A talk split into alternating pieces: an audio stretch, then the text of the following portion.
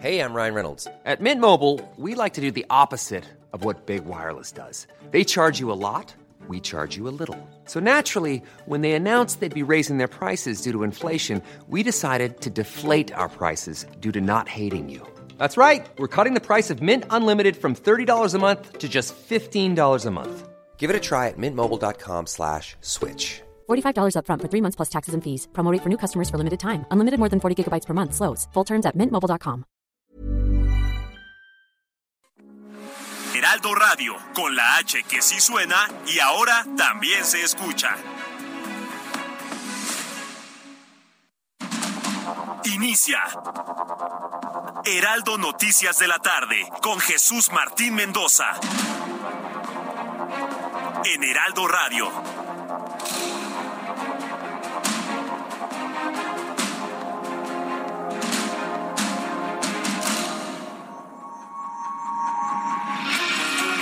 En el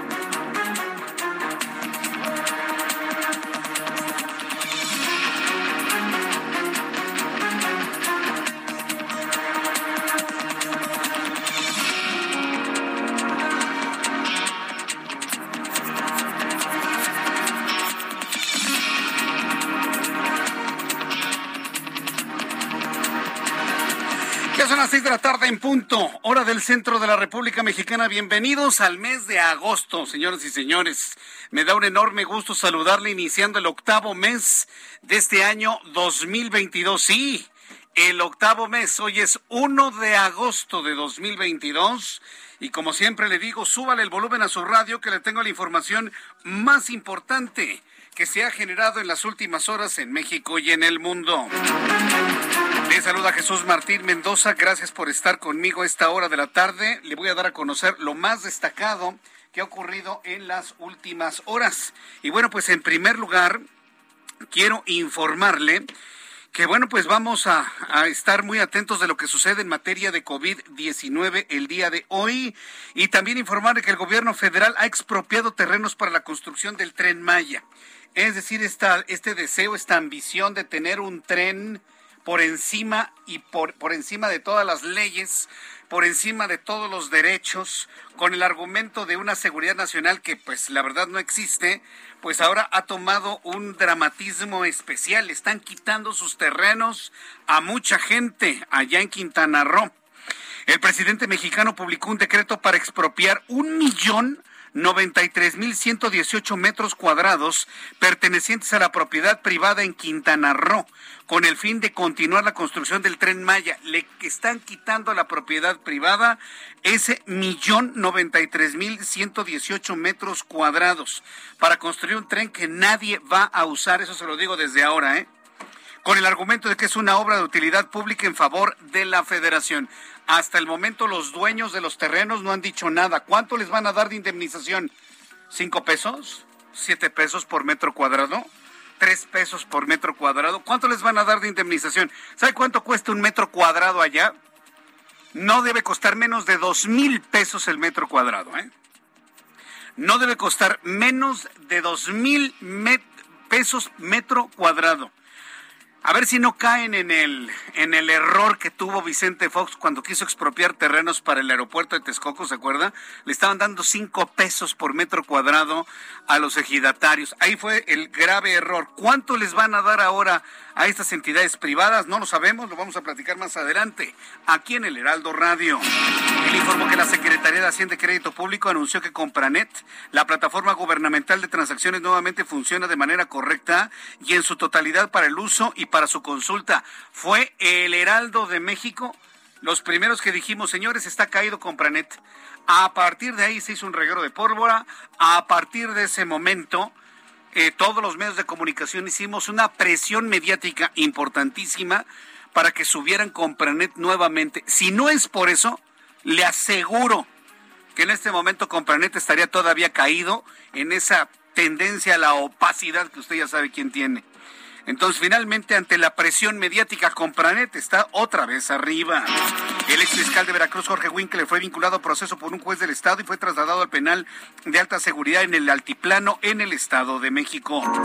El coordinador de Morena en el Senado, Ricardo Monreal, aseguró hoy que ya estaba todo prefigurado en el proceso interno de Morena para elegir a los consejeros del Movimiento de Regeneración Nacional luego de un penoso, de una penosa jornada llena de corrupción, llena de violencia, quema de urnas, asalto a las, eh, a las urnas.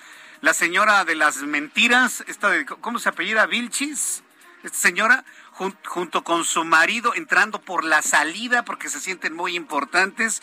¿Con qué cara la señora Vilchi se va a parar en la mañanera del miércoles a denostar medios de comunicación? ¿Con qué cara? ¿Con qué cara, señora Vilchis? Y poniendo a su hijo por delante. Aparte, ni siquiera son lo suficientemente valientes para ir solitos ella y su marido a decir, me estoy metiendo por la salida. Ah, no, echaban al niño por delante. ¿Cómo se llama eso? Póngale usted el calificativo.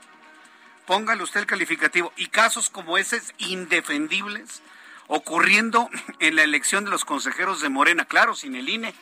Ahora me queda claro por qué no quieren al Instituto Nacional Electoral. Me queda completamente claro. Es una vergüenza lo ocurrido el sábado pasado. Mientras tanto, el recién concluido mes de julio cerró como el segundo más violento en lo que va del año. Sí, en esta administración. Y no es culpa de Calderón, ¿eh? Es culpa de esta administración. Estamos hablando de 2.331 asesinatos debajo del mes de mayo que reportó 2.472. Le informo en este resumen que el gobernador de Nuevo León, Samuel García, anunció que el incendio en el Cerro de la Silla quedó totalmente controlado tras 12 horas de combatirlo. Por el momento las autoridades estatales consideran que el incendio fue provocado, pero van a continuar con la investigación. Oiga, sobre este incendio al ratito le voy a platicar, pero le adelanto, hay dos versiones, ¿eh? Hay dos versiones muy extrañas de lo que provocó el incendio allá en Nuevo León. ¿Sabe cuáles son las dos versiones? Se lo adelanto, no lo va a poder creer. Uno, que cayó un resto del cohete chino que se deshizo en la atmósfera y que habría caído precisamente allá. Y hay otra versión, esa sí está más extraña todavía, de que habría caído un ovni en ese lugar. Y que lo mismo sucedió en Veracruz, que cayeron unas esferas con antenas. Muy extraño el asunto, ¿eh? muy, muy extraño. Evidentemente ya no puedo dar por buena esa información, se la platico como algo curioso, ¿no?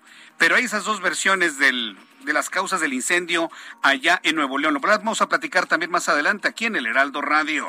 La ciudad de Nueva York, Estados Unidos, declaró estado de emergencia por ser el epicentro del brote de la viruela del mono y estimó que aproximadamente 150 mil neoyorquinos pueden estar en riesgo de contraer el virus de la viruela.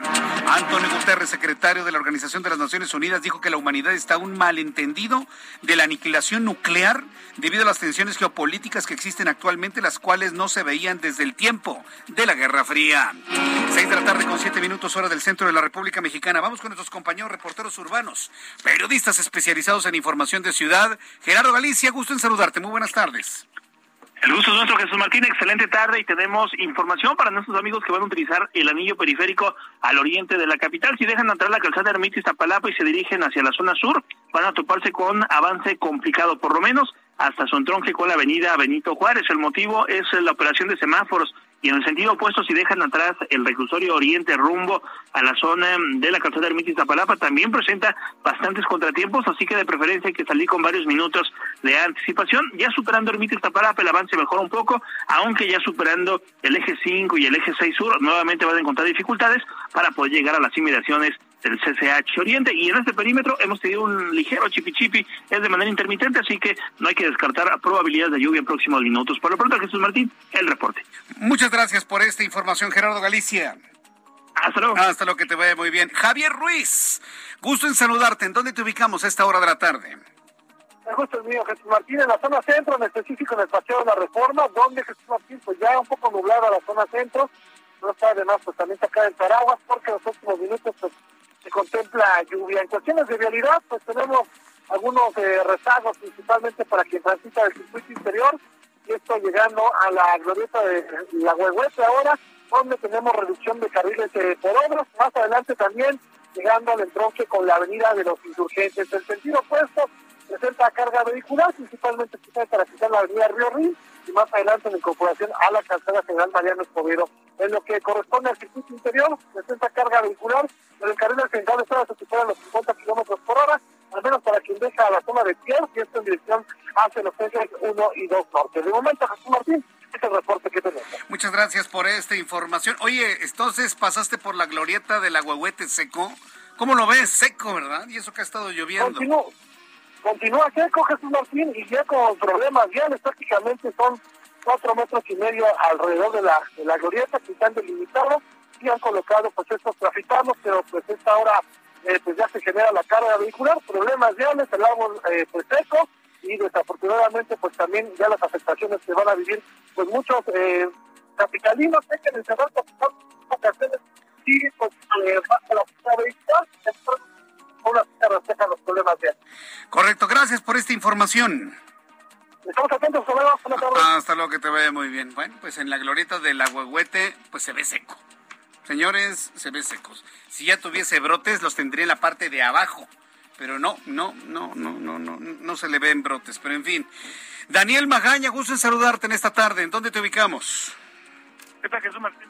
Tarde. Pues sí, una tarde también nublada, pero aún el fin que se generalice lluvia en la zona sur de la ciudad. En cuanto a las condiciones vehiculares, la incorporación hacia la zona de la avenida Molinos, si no toma este puente vehicular que cruza esta avenida, pues sí encontrará complicaciones viales en la incorporación hacia la zona de Molinos, pero bueno, pues el puente vehicular ayuda para mitigar estos problemas vehiculares en el caso de que se trasladen más adelante hacia la zona de Barrancas del Muerto o bien las personas que continúan hacia el perímetro de San Ángel a través de Avenida Revolución en el eje 10. Bueno, pues algunos vehículos de transporte de pasajeros se detienen en doble, tercera fila y esto genera algunas complicaciones para cruzar en dirección hacia la zona de Ciudad Universitaria. El reporte Jesús Martín.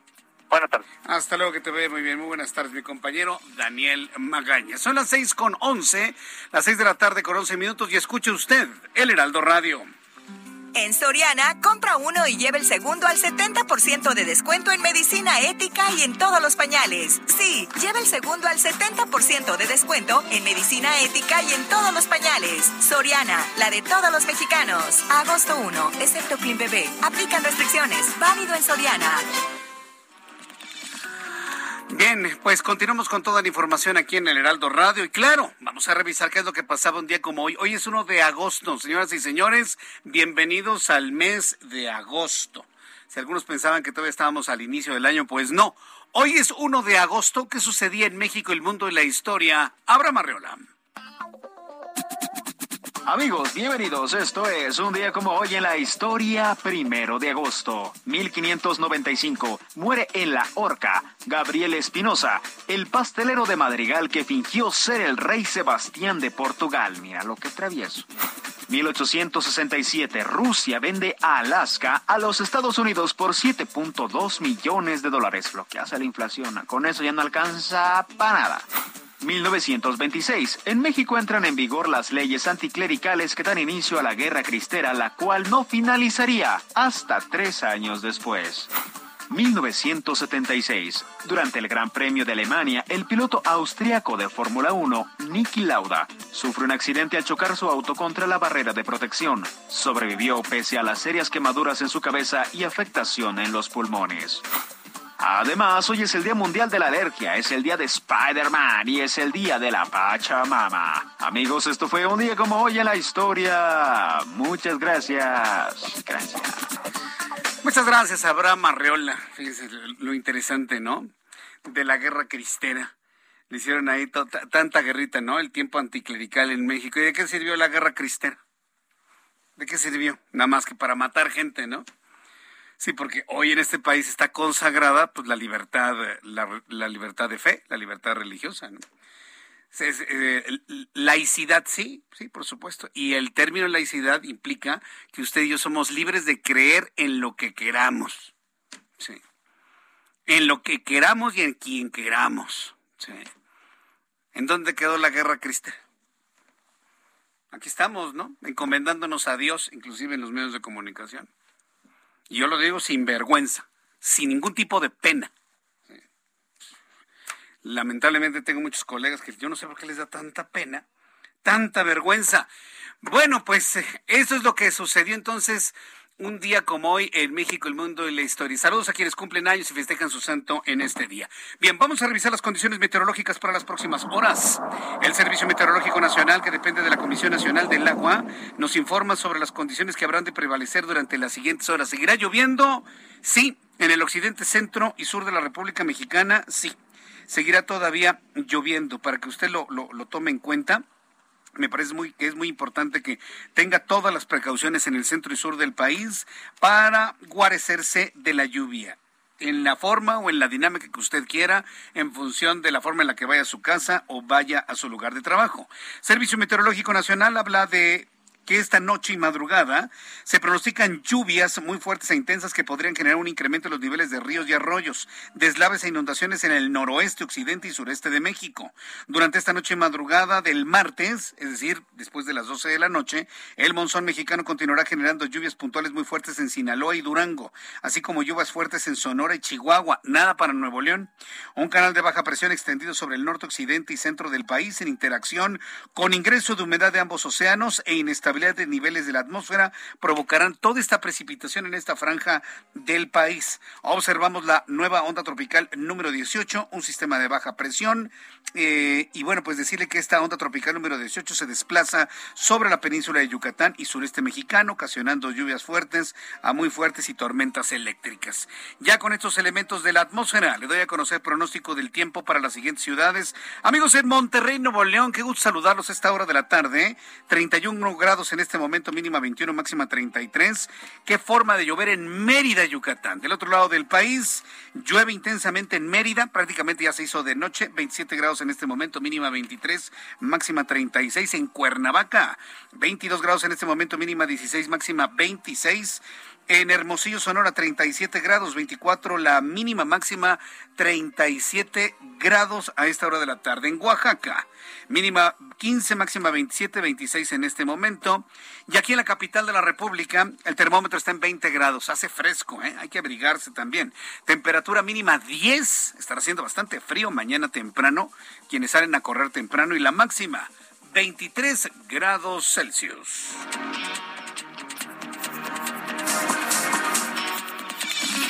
Ya son las seis de la tarde con 16 minutos, las seis de la tarde con 16 hora del centro de la República Mexicana.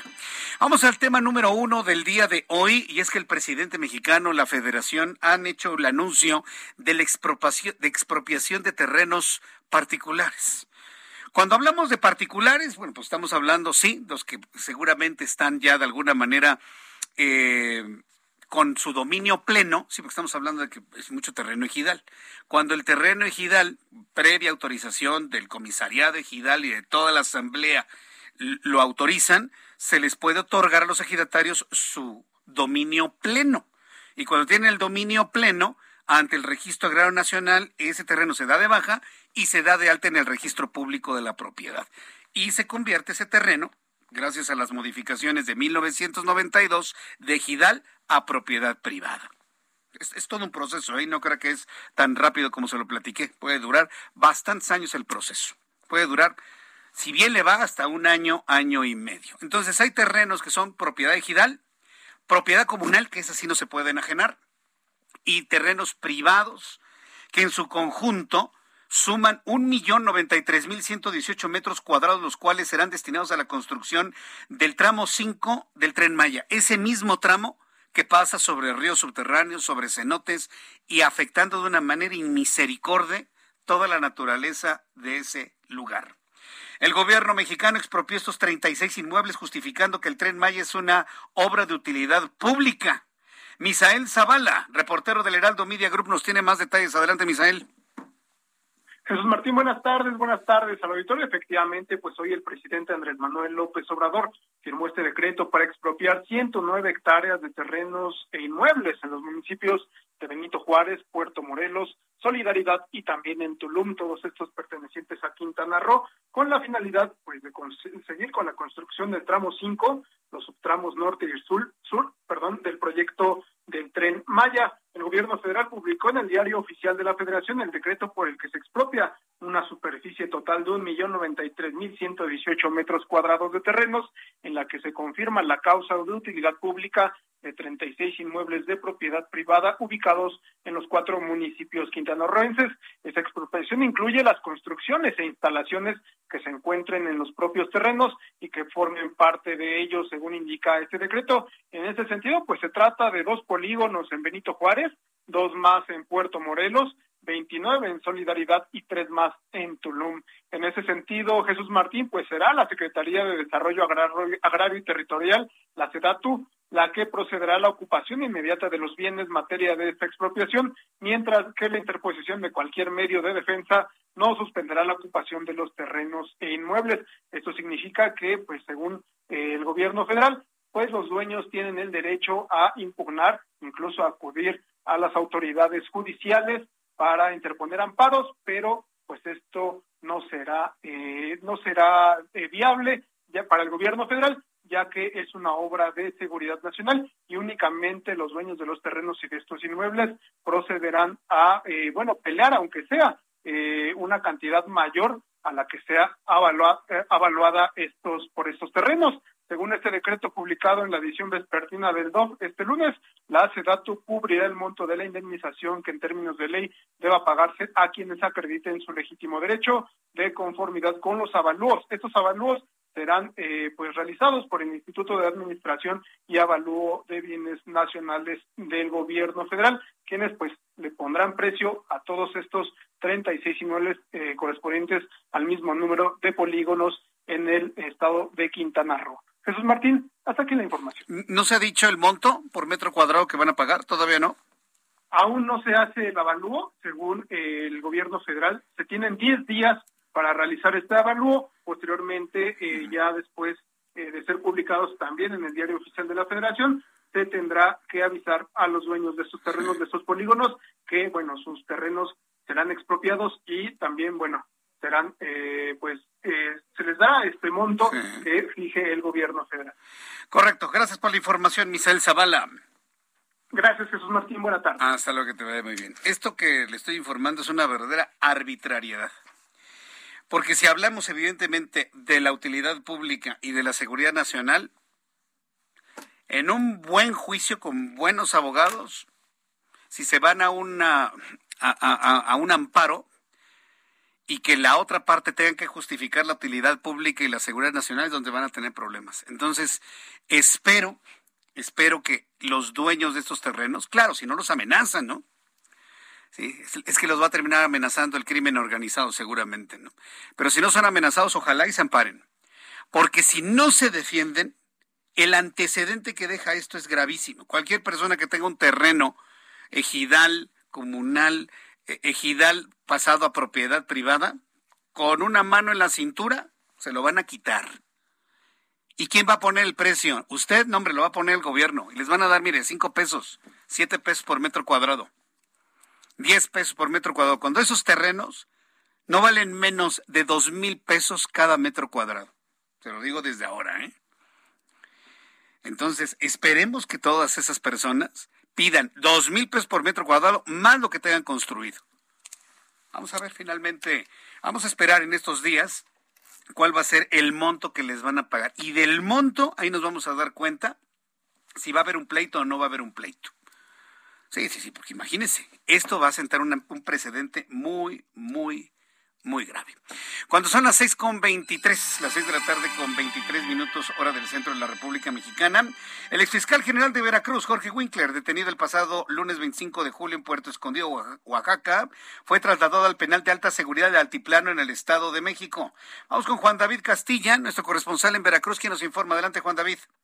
Muy buenas tardes, Jesús Martín. Te saludo con mucho gusto desde el estado de Veracruz. Efectivamente, el gobernador Cuitlao García Jiménez confirmó que el exfiscal Jorge Winkler Ortiz fue trasladado al penal del Altiplano en Almoloya, Estado de México, luego de haber sido vinculado a proceso por los presuntos delitos de desaparición forzada y privación ilegal de la libertad.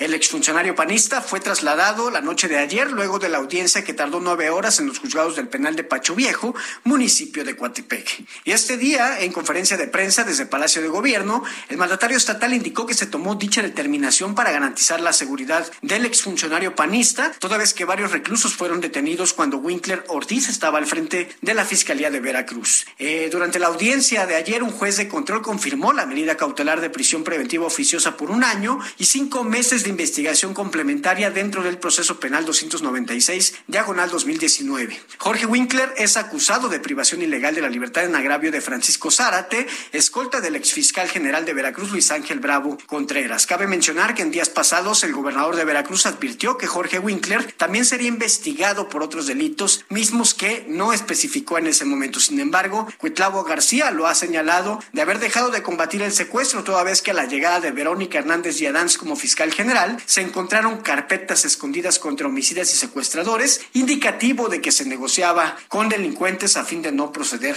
contra ellos. Este es el reporte desde Veracruz. Jesús Martín, excelente tarde. Excelente tarde también para ti. Muchas gracias a nuestro corresponsal Juan David Castilla. Voy a ir a los anuncios. Al regreso le tengo más información aquí en el Heraldo Radio y le invito para que me escriba a través de Twitter arroba Jesús Martín MX y YouTube en el canal Jesús Martín MX.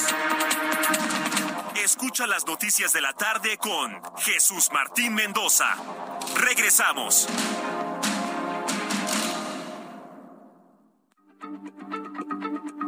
Heraldo Radio, la H se lee, se comparte, se ve y ahora también se escucha.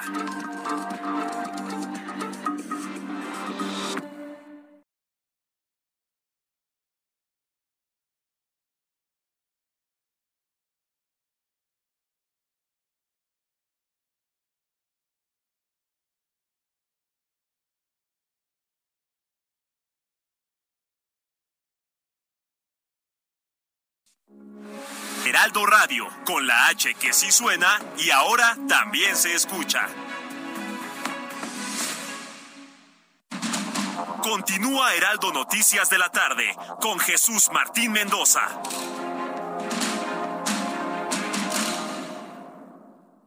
Si tienes una mueblería o eres interiorista, tienes que visitar Expo Mueble Internacional. En cada una de sus ediciones encuentras la más amplia variedad de muebles y decoración que tu negocio o proyecto necesita. Todo con gran calidad y diseño directo de fabricantes. La cita es el 17 al 20 de agosto en Expo Guadalajara. Regístrate en www.expomuebleinternacional.com.mx y redescubre Expo Mueble Internacional.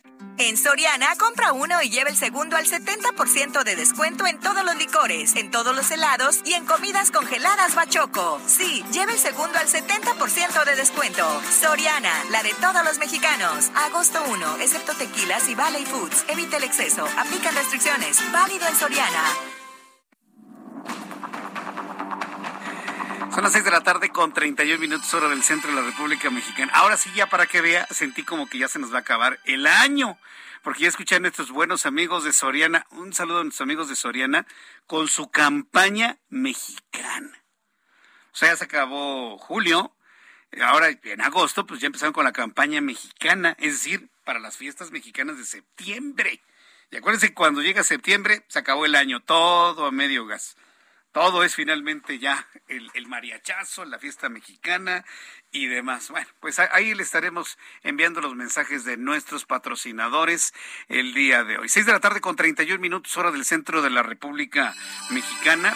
Y bueno, pues eh, varias personas me han estado comentando sobre, sobre el programa del sábado. Les agradezco infinitamente que les haya gustado. La verdad es que estuvo bueno. Luego los sábados nos ponemos a, a, platicar muchas cosas que ocurren en la semana y yo le invito para que los sábados también me siga en digitales, por supuesto. Bien, eh, continuando con, la información, vamos a revisar lo ocurrido eh, durante el fin de semana. Eh, este fin de semana el Movimiento de Regeneración Nacional hizo un ejercicio interno para elegir a sus coordinadores nacionales. Y bueno, fue un verdadero desastre, ¿no? y hubo, ya, ya pudimos ver las fracturas dentro del partido de quienes inclusive no quisieron participar. Por ejemplo, el coordinador de la bancada de Morena en el Senado, Ricardo Monreal emitió un mensaje a través de redes sociales donde lamentó y calificó como un episodio de mala calidad lo que Morena protagonizó el fin de semana con el proceso electoral interno para elegir a los consejeros. Pues dijo que es evidente que todo estaba prefigurado, así lo comentó Ricardo Monreal, quien se convierte hoy en el personaje de la noticia. Les envío un saludo solidario. Ustedes actuaron de buena fe, pero ya estaba todo prefigurado se presentaron algunas prácticas que siempre hemos combatido, pero no hay que perder el ánimo ni el entusiasmo. México los necesita. Actuemos hasta el límite de la dignidad. Luchemos, porque hay muchas personas que tenemos 25 años o más, como es mi caso, y no me desanimo, porque México es mucho más grande que nuestros problemas, y a ti te necesita, y a mí me necesita. Estemos juntos, caminemos juntos. Este episodio de una mala calidad en la elección va a tener que superarse. Bueno, muy político como es Ricardo Monreal. Lo llama episodio de mala calidad. Ya un ratito vamos a platicar, ir en particular algunas de las cosas que ocurrieron, pero antes, súbale el volumen a su radio. Tengo en la línea telefónica a Citlali Hernández. Ella es secretaria general del partido Movimiento de Regeneración Nacional. Citlali Hernández, bienvenida al Heraldo Radio. Hola, ¿qué tal? Buena tarde, mucho gusto en saludarte a ti y al auditorio. ¿Usted coincide con Ricardo Monreal que fue un episodio de mala calidad lo ocurrido en esta elección para, para los consejeros de Morena? No, no coincide, por supuesto, me parece que ha sido un proceso eh, interesante, fue un proceso abierto, hubo la participación de más de 3 millones de personas en 32 entidades de la República, 300 distritos federales, más de 500 centros de votación.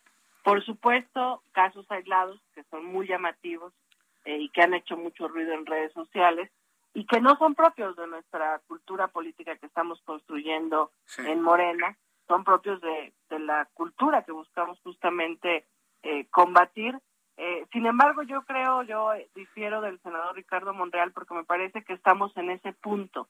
Es decir, abrir un proceso eh, al pueblo de México en general implica abrirlo a la gente consciente, al ciudadano que quiere participar, que está interesado en formar parte de un movimiento como el nuestro, pero también a liderazgos, a personajes que practican eh, los vicios más arraigados de la política tradicional y que ven la oportunidad de entrar a Morena para tener candidaturas. Eh, creo que es natural hasta cierto punto, estamos en un momento de transformación, en un partido con ocho años apenas de existencia, en un partido en construcción, con muchos éxitos electorales. Eh, y por supuesto es esa combinación de la que estamos conviviendo, pero en general el saldo para, para nosotros es eh, positivo y sigue, digamos, el proceso de renovación de dirigentes. Bueno, yo, quiero precisar que los éxitos electorales de Morena son éxitos de López Obrador, porque finalmente él es el rostro, el mensaje y el líder que todos siguen. esa es la, la, realidad. Pero a ver, Citlali, me parece que es muy interesante el que tenga un tono de autocrítica. Y eso me parece que está muy bien, porque sí hay cosas que son completamente indefendibles. Pero independientemente de la quema de urnas y todo este tipo de cosas que han pasado en otros procesos internos de otros partidos e inclusive en procesos electorales, a mí lo que me parece de mayor agravio es, por ejemplo, lo que hizo la señorita Elizabeth Vilchis. No se puede llamar que sea un caso aislado, porque es una mujer demasiado cercana al presidente de la República y con una visibilidad en las conferencias matutinas incuestionable. Y que haya entrado con su marido echando por delante a su propio hijo chiquito por la salida para no formarse, yo creo que esas son de las prácticas que se tienen que eliminar y que alguien con esa importancia, ese peso específico, no debió haber hecho. ¿Usted qué opina de lo que hizo la señora Elizabeth Vilchis? Mira, sobre lo primero, sí, por supuesto, es un éxito electoral ligado a la figura del presidente de la República por lo que representa. Sí. Y Morena representa eso, una nueva manera de gobernar, una serie de valores y principios que el pueblo ve en Andrés Manuel, eh, y sobre lo segundo, Eh, pues mira, es eso. Yo creo que el reto de quienes nos asumimos parte de la cuarta transformación es cada día asumir con la mayor congruencia posible lo que decimos, lo que pensamos y lo que hacemos. Y eso implica una serie de valores eh, que el presidente de la República es su máxima expresión, lo digo eh, sin fanatismos, porque luego nos acusan de eso, eh, porque ha logrado esa congruencia en los más de 40, 50 años en su trayectoria. Por supuesto, quienes venimos acompañando, cometeremos errores, eh, aprenderemos en el camino. Eh, a mí me parecen más graves otros tipos de, de actores políticos, pero cuando buscamos construir una nueva cultura, sin duda este tipo de detalles eh, los tenemos que cuidar, los tenemos que atender y los tenemos que corregir. ¿Sancionar? Eh, ¿Sancionar? Pues tocará, si hay alguna queja, evaluar en el órgano interno correspondiente. Eh, hay eh, un actuar político al que estamos llamados y todas y todos nos estamos observando. Afortunadamente es un partido vivo. Eh, tenemos mucha crítica en, en los medios, en la oposición, al interior de nuestro partido y eso la verdad es que nos alimenta mucho para alcanzar esa congruencia que creemos que, debe de existir en el comportamiento político. Citlali Hernández, hay elementos que han sucedido en el partido que se han convertido en noticia que me recuerda mucho a las tribus del Partido de la Revolución Democrática. Vaya, el asunto, la posición de un Porfirio Muñoz Ledo, la no participación de Ricardo Monreal. ¿Se está tribalizando Morena y podría fracturarse en un momento tan importante en donde se está visualizando, pues ya no hablemos de la elección del año que entra, sino la presidencial de 2024? ¿Cómo vería usted esto, Citlali Hernández? No, mira, porque estatutariamente tenemos prohibidos los grupos y las facciones. Si hubiera grupos, a lo mejor sería hasta más fácil ponerse de acuerdo, porque al estilo tradicional eh, se reparte entre líderes de grupo, cada quien se agrupa y, demás. Estamos tratando de construir un partido distinto, no es fácil, hay distintos liderazgos, afortunadamente ha crecido mucho nuestro movimiento. Eh, la postura del senador Ricardo Monreal yo la respeto muchísimo, eh, es un cuadro valioso para nuestro proyecto. Sin embargo, no la comparto. Quizás eh, yo lo noto así, lo, lo he dicho en distintos espacios. Responda a una estrategia eh, rumbo a esta pretensión que tienen varios de nuestros compañeros rumbo a la asociación presidencial. Eh, pero es un hombre inteligente, comprometido con la transformación. No creo que busque una ruptura, busca marcar una postura de crítica, de alejamiento de ciertas eh, cosas, pero en general eh, me parece que es el mejor momento de Morena después del 2018, eh, que estamos construyendo una nueva etapa en el partido, que por supuesto tenemos que madurar. Eh, aquí se juntan eh, distintos orígenes, distintas maneras de pensar, distintos estilos, y lo importante es aprender a ponernos de acuerdo cada día más, a pesar de las diferencias, en torno a objetivos comunes, transformar este país, seguir con el proyecto de nación que está encabezando el presidente Andrés Manuel López Obrador, aferrarnos a la construcción de una nueva cultura política, avanzar en la revolución de las conciencias y, por supuesto, formar una cantidad de cuadros políticos y también de acciones ciudadanas que nos permitan eh, pensar que nunca más vamos a regresar al viejo régimen que hemos combatido.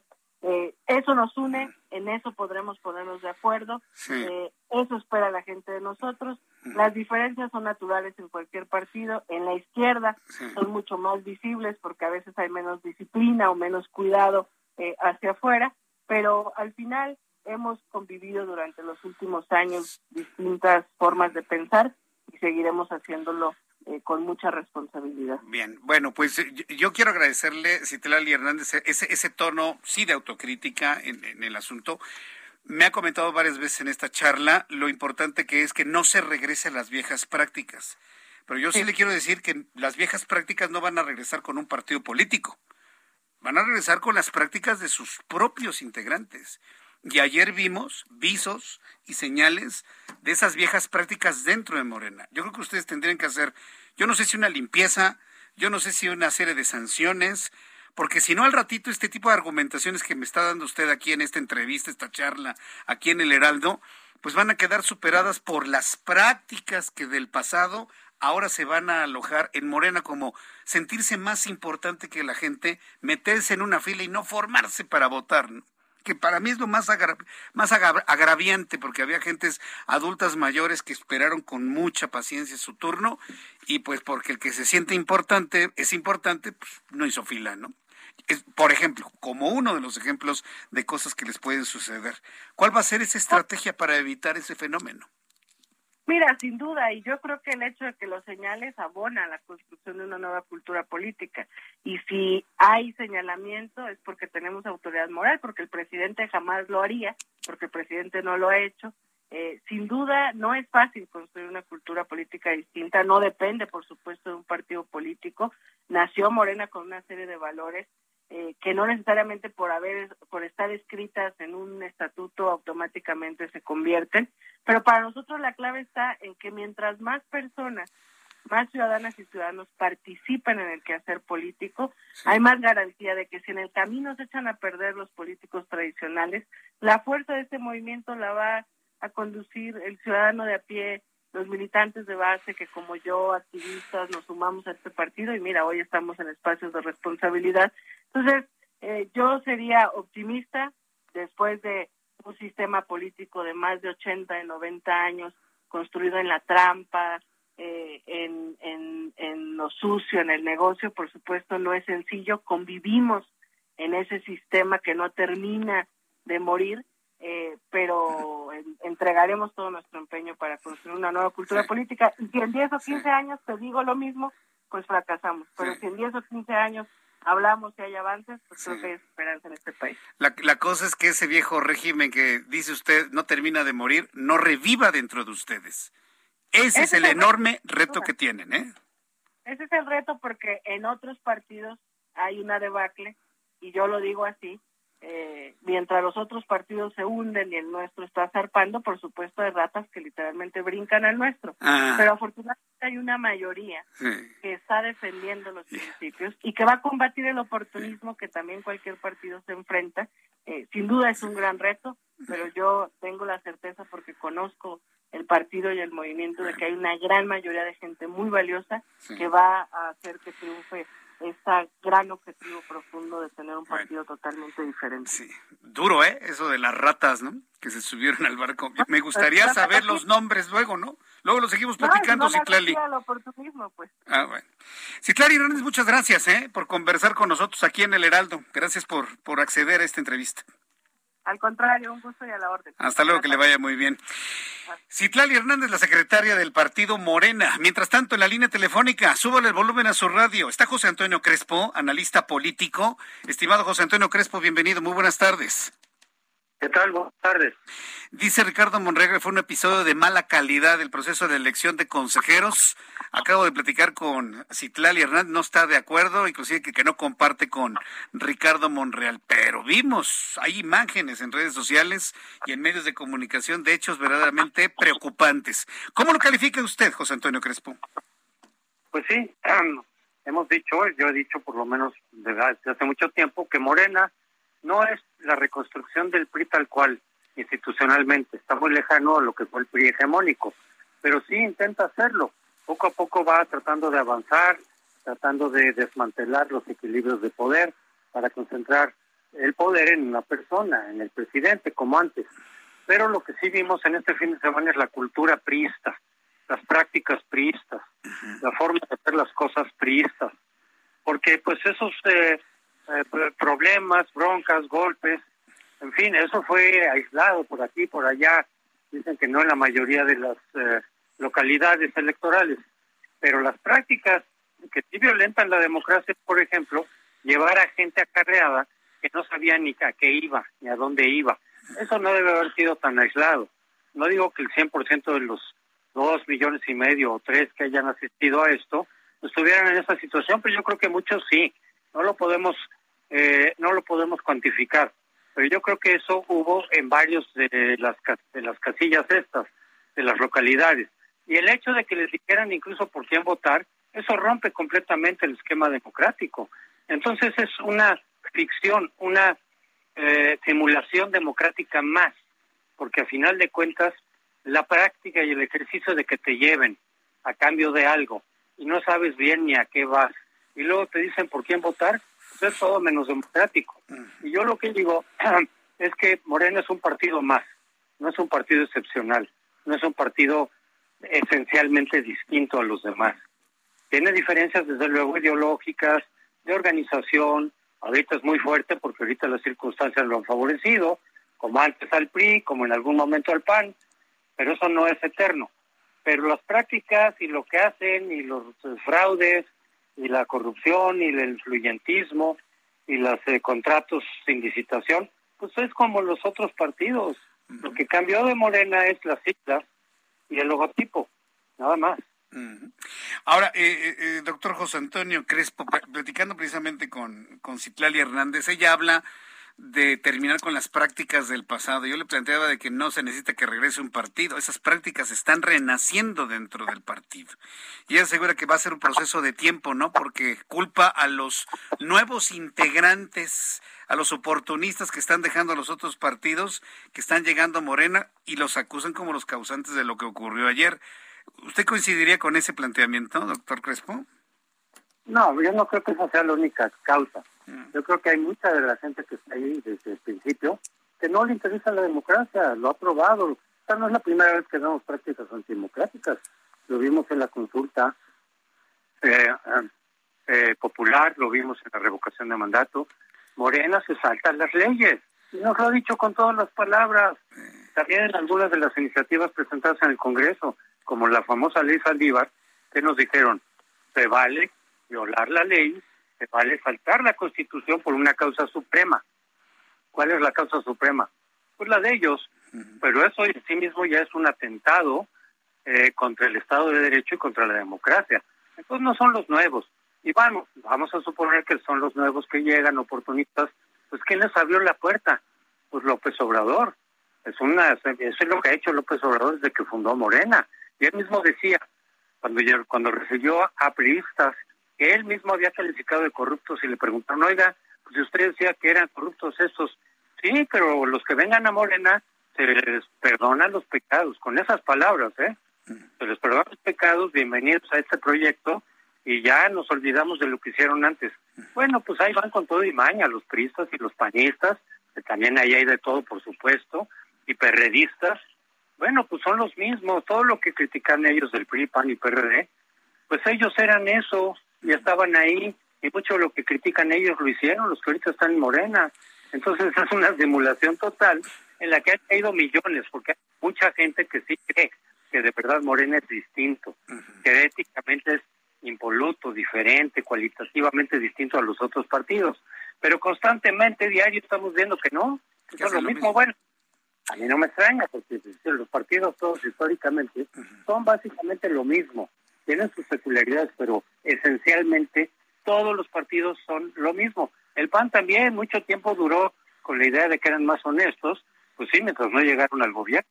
Cuando llegaron al gobierno muy rápidamente, pues vimos que se comportaba como el PRI en muchos sentidos. Y ahora Moreno mismo. Sí, sobre todo esa parte del influyentismo. Ahora, doctor Crespo, nos ha mencionado que, bueno, pues de alguna manera Morena está repitiendo las formas y modos del PRI de antes, ¿no? Que son finalmente el PRI. Pero una cosa era la simulación priista en la sociedad eh, del siglo XX, ¿sí? la década de los 60, los 70, y otra cosa es las prácticas de Morena al estilo priistas en estos tiempos. ¿Realmente están logrando engañar a la opinión pública con estas simulaciones de democracia o ya no lo logran? ¿Cuál es su opinión? Con sus seguidores sí, porque tú le preguntas a un obradorista y te dice, ay, por favor, fue muy... Lo que dijo López Obrador fue muy reducido, fue muy poquito, lo demás no es cierto. Otros como Mario Delgado, que vienen fuera que son de ni siquiera los recién eh, llegados, como dice Citlali. No, Mario Delgado dijo, son de afuera, son agentes externos, que nos están, obviamente, provocando, nos están metiendo zancadillas, o sea, los conservadores, los adversarios. Uno tiene su interpretación, pero en realidad es que, por ejemplo, eso de poner los nombres que el podías votar, eso no lo hicieron agentes externos, lo hicieron ellos. Y estoy seguro que con el visto bueno de la dirigencia, eso no lo hacen de abajo, así, eso, se hace de manera más o menos sistemática y lo vimos en varios lados. Entonces, ellos son los que están aprovechando, por ejemplo, que no esté, que no fue el INE, porque en las elecciones donde está el INE, pues se cierran los márgenes de, fraude. Sí se pueden seguir haciendo algunas trampas, pero no igual. que si tú lo organizas, tú lo, lo organizas de tal manera que haces lo que quieres. Ahí no hay árbitros, ahí no hay autonomía, eh, no hay experiencia del, del INE. Entonces, con el INE también violan la ley, pero que imagen es más estrecho. Y otra cosa, han venido eh, cometiendo, y no me refiero nada más a este fin de semana, sino a las otras consultas, elecciones, han venido cometiendo muchos delitos electorales que ya en este gobierno son graves y que están penalizados con cárcel y no les pasa nada. ¿Por qué? Porque la institución encargada para aplicar esas eh, penas, pues están en manos de Morena, pues son, son juez y parte y por lo tanto no se van a ir contra sus propios correligionarios. Se sienten impunes y por eso se saltan la ley, por eso el secretario de Gobernación cuando dijeron, oiga, el INE dice que no esté haciendo campaña, está violando la ley, este, usando recursos públicos, etcétera, dijo, que diga lo que quiera, al fin que ya los vamos a quitar. Bueno, eso es la esencia de la antidemocracia, perdón. Doctor Crespo, yo le quiero agradecer mucho el que me haya tomado la llamada telefónica, que haya analizado esto con, esta voz crítica, esta visión crítica hacia lo que está haciendo el Movimiento de Regeneración Nacional. Y bueno, pues lo, lo invitaré en una oportunidad futura como siempre. Gracias, doctor José Antonio Crespo. Le envío un fuerte abrazo, doctor. Igualmente, hasta luego. Hasta pronto, que le vaya muy bien. Interesantísimo lo que nos dijo el doctor Crespo. ¿eh? Sí. Pero fíjese, lo interesante al todo este equipo de noticias que en la coordinación de información encabeza Giovanna Torres, nos presenta este contraste, ¿no?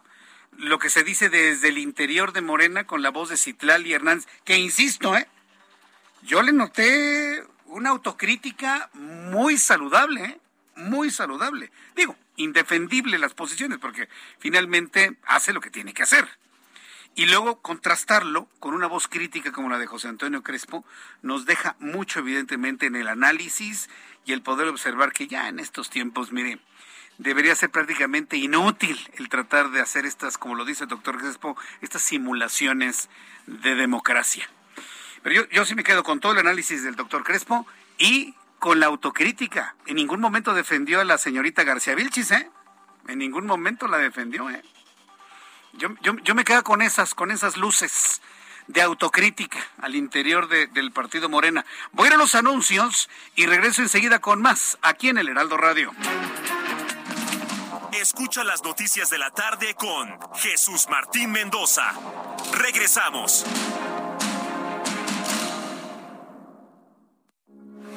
Heraldo Radio 98.5 FM, una estación de Heraldo Media Group transmitiendo desde Avenida Insurgente Sur 1271, Torre Carrachi, con 100.000 watts de potencia radiada.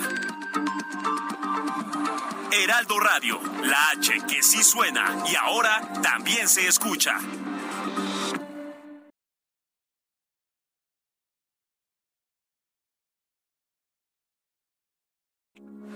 Heraldo Radio, con la H que sí suena y ahora también se escucha.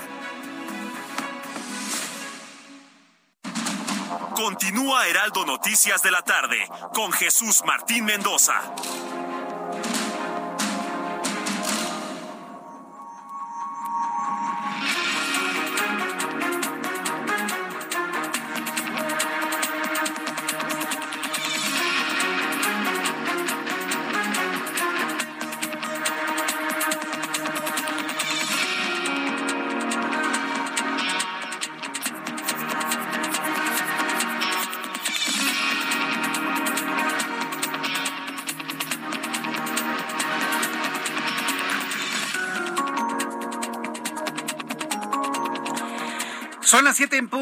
Las 19 horas en punto hora del centro de la República Mexicana. Le presento un resumen con las noticias más importantes en el Heraldo Radio.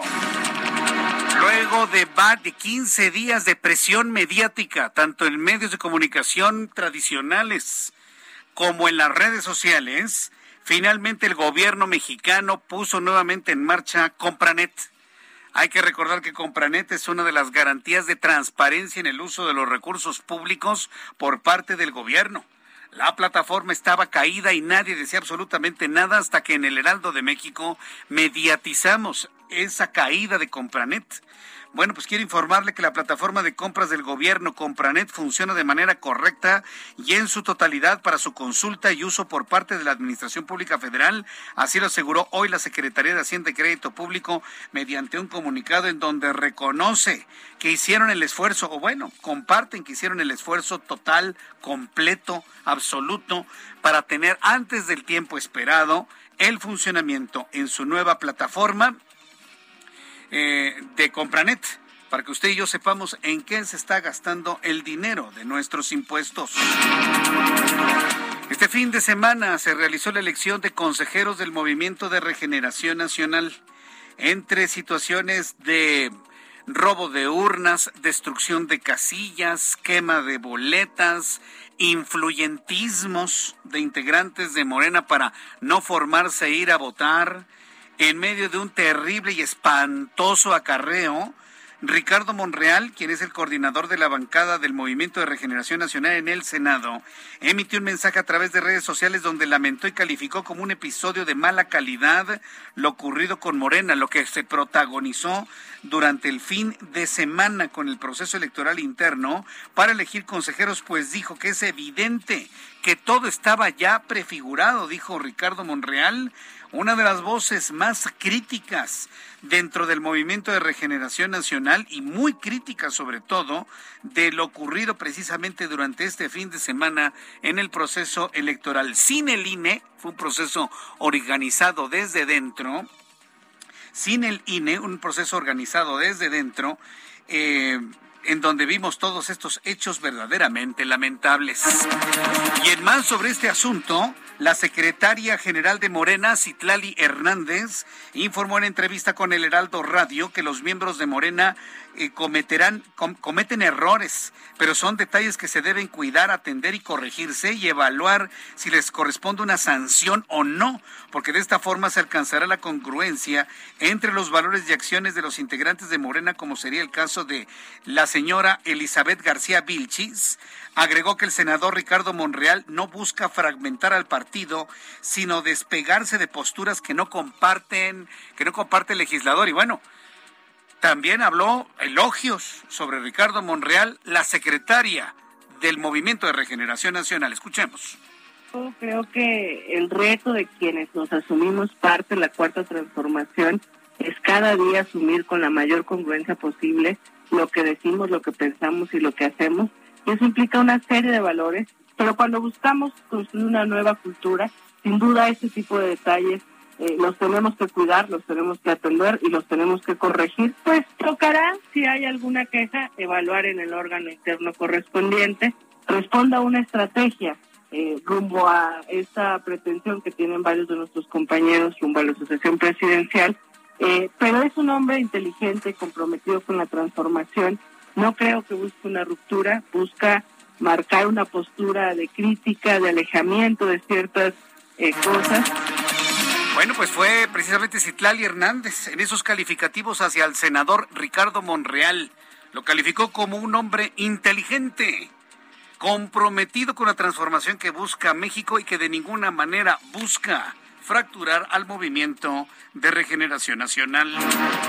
En contraste, José Antonio Crespo, analista político, declaró en entrevista en este espacio hace unos momentos que Morena no es un partido excepcional y los actos de corrupción y de violación a las leyes como la revocación de mandato, las campañas utilizando recursos públicos o la ley Saldívar lo dejan en claro. Por otra parte, el analista política dio, dijo que los oportunistas de los que se quejan miembros del partido fue el mismo presidente mexicano quien les abrió la puerta prometiéndoles que todos sus pecados iban a ser perdonados. Es José Antonio Crespo. Pero las prácticas y lo que hacen y los, fraudes y la corrupción y el influyentismo y los eh, contratos sin licitación, pues es como los otros partidos. Lo que cambió de Morena es la cita y el logotipo, nada más. Morena se salta las leyes. Y nos lo ha dicho con todas las palabras, por que son los nuevos que llegan, oportunistas. Pues ¿quién les abrió la puerta? pues López Obrador. Y él mismo decía, cuando, cuando recibió a periodistas, que él mismo había calificado de corruptos y le preguntaron, oiga, pues usted decía que eran corruptos estos. Sí, pero los que vengan a Morena se les perdonan los pecados, con esas palabras, ¿eh? Y ya nos olvidamos de lo que hicieron antes. Los que lleguen a Morena se les perdonan los pecados. Claro, los pecados a, a los ojos, a los ojos del Mesías, ¿no? Pues sí. Les perdonan los... Interesantísimo, ¿eh? Esto que nos analizó José Antonio Crespo aquí en el Heraldo Radio. Mientras tanto, en este resumen de noticias, le informo. La Secretaría de Salud de Michoacán ha informado sobre el primer caso de viruela del mono en la entidad, el cual se presentó en un turista proveniente de la Ciudad de México. Detalló que el paciente de 30 años ya se encuentra aislado con tratamiento farmacológico bajo atención médica, por lo que su estado de salud es estable. El narcotraficante Rafael Caro Quintero aceptó un abogado de oficio para que lo represente en el juicio para evitar su extradición a los Estados Unidos. El juzgado en materias de amparo y juicios federales del Estado de México notificó a Caro Quintero la designación de su abogado, quien ya solicitó acceso al expediente. Este domingo fue asesinado en Acapulco Guerrero el empresario Jesús Rivera Rojas, presidente de la Asociación de Bares, Restaurantes, Discotecas de Acapulco. El ataque directo ocurrió afuera de su negocio, el bar y restaurante Tóxica, ubicado en el fraccionamiento Costa Azul, una de las zonas más patrulladas por el ejército y la marina. ¿De qué sirven?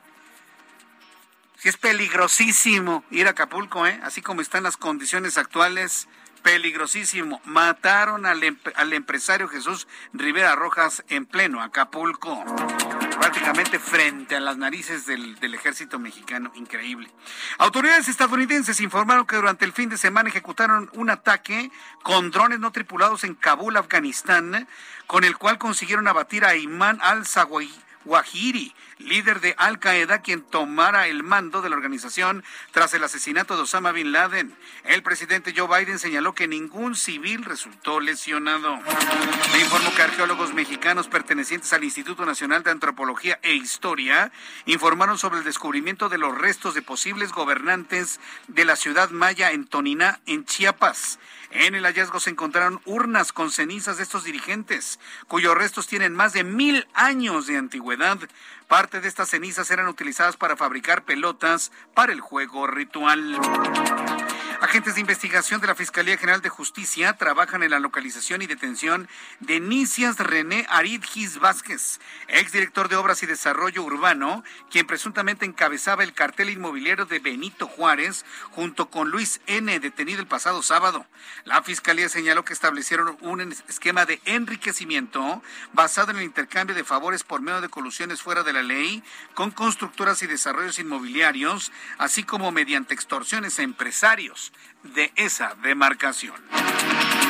Son las noticias en resumen. Le invito para que siga con nosotros. Le saluda Jesús Martín Mendoza.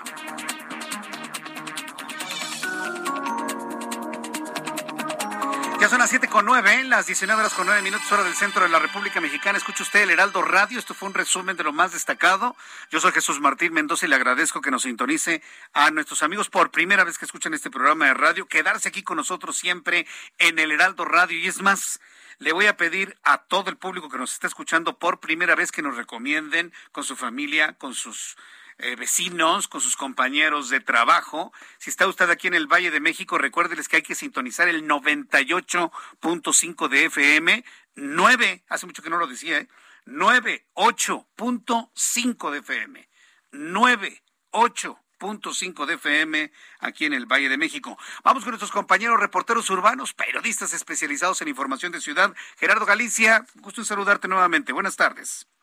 El gusto nuestro Jesús Martín, excelente tarde y tenemos información al oriente de la capital para nuestros amigos que van a utilizar el eje 6 sur. Se está incrementando y rápido la frecuencia de autos sobre esta vía. Ya hay problemas para superar el circuito bicentenario su tramo Richard Busco, pero el punto más complicado es el que se ubica justo llegando al eje 5 Oriente Javier Rojo Gómez. En ambos bloques de carriles van a avanzar casi a vuelta de rueda ya llegando a este punto. Habrá que tomarlo con mucha paciencia y para poder llegar a Javier Rojo Gómez realmente no hay muchas opciones. le presenta similares condiciones y el eje 4 sur. De hecho, ambas arterias, llegando a la avenida Canal de Río Busco, presentan un avance muy, muy complicado. Así que de preferencia hay que salir con algunos minutos de anticipación. Y por lo pronto, Jesús Martín, el reporte. Muchas gracias por la información, Gerardo Galicia. Hasta luego. Hasta luego, que te vaya muy bien. Javier Ruiz, gusto en saludarte. Muy buenas tardes, Javier. El, gusto mío, Jesús Martín. Excelente tarde. Nosotros continuamos recorriendo la zona centro de la Ciudad de México en específico ahora la avenida Doctor Río de la Loza, donde vamos a encontrar ya carga vehicular en ambos bloques de carril, Jesús Martín, es que hay que recordar que justamente un carril extrema a derecha, tanto en el sentido al oriente como al poniente, pues son utilizados por unidades de RTP que están dando funcionamiento mientras se lleva a cabo la, reparación de la línea número uno. Así que que tomarlo en cuenta, manejar con anticipación y por supuesto con bastante precaución y damos bloques por siempre tenemos carga vehicular, al menos para quien desea llegar hacia el eje central Lázaro Cárdenas o bien para continuar sobre San Servando Teresa de Mier. La calzada San Antonio que presenta carga vehicular, el avance todavía constante de Lucas Alamán, y esto en dirección hacia el eje 3 sur. Llegando al eje 3 sur ya la circulación es lenta para cruzar el viaducto Miguel Alemán o bien para continuar hacia la calzada de Tlalpan. De momento, Jesús Martín, es el reporte que tenemos. Muchas gracias por la información, Javier Ruiz.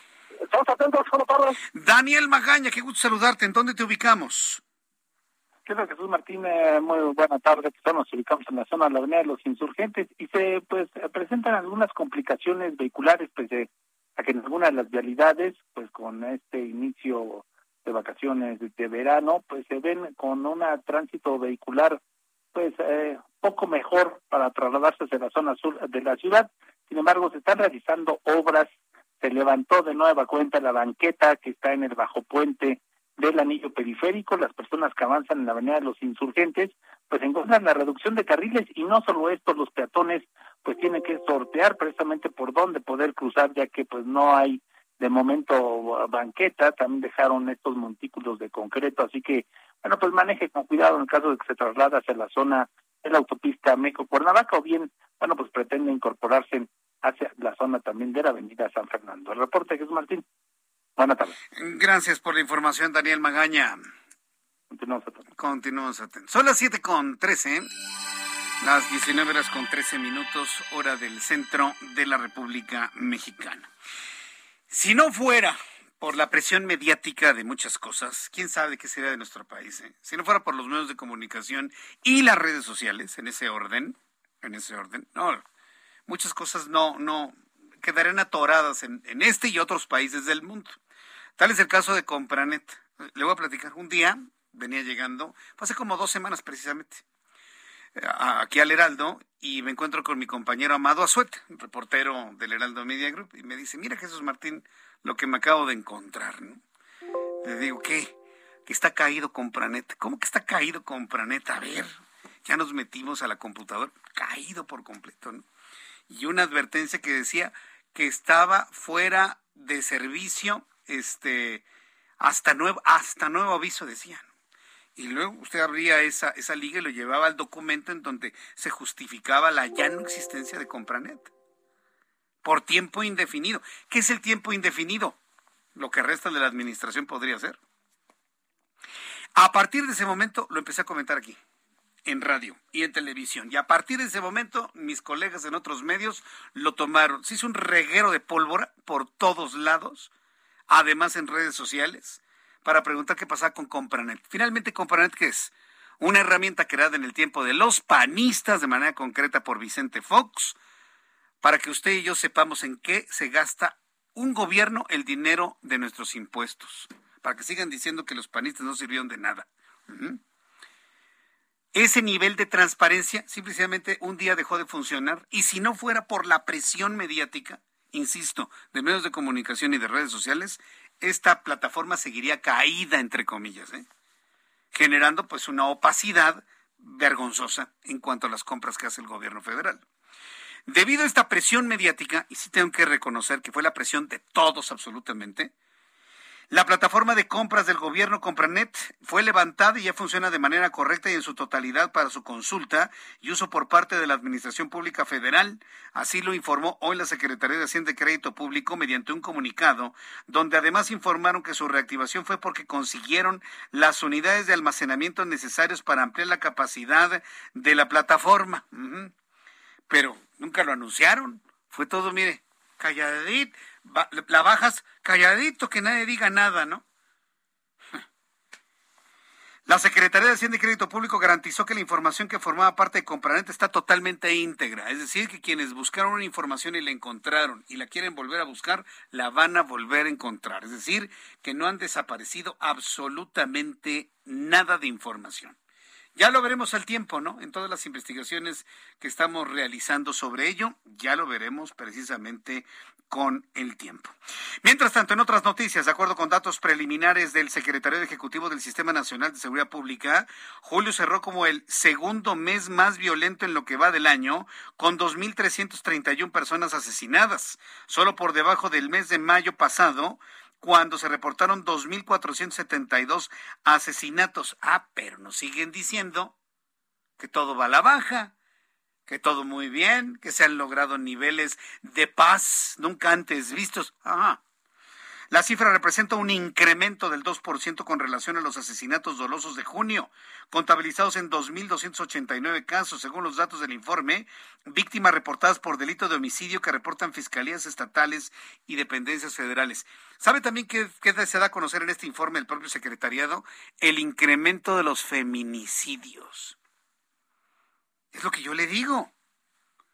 Hace unas semanas nos informaban que todo iba para abajo y nos presentan gráficas y todo va para abajo. Y, todos los este, barberos del actual régimen, ahí dicen, no, no, ya vamos a la baja. Y luego llega el secretario y nos dice, no, todo va para la alza.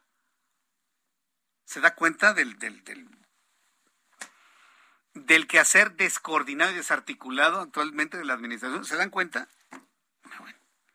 A mí que no me digan con que están muy bien comunicados porque no es verdad. ¿eh?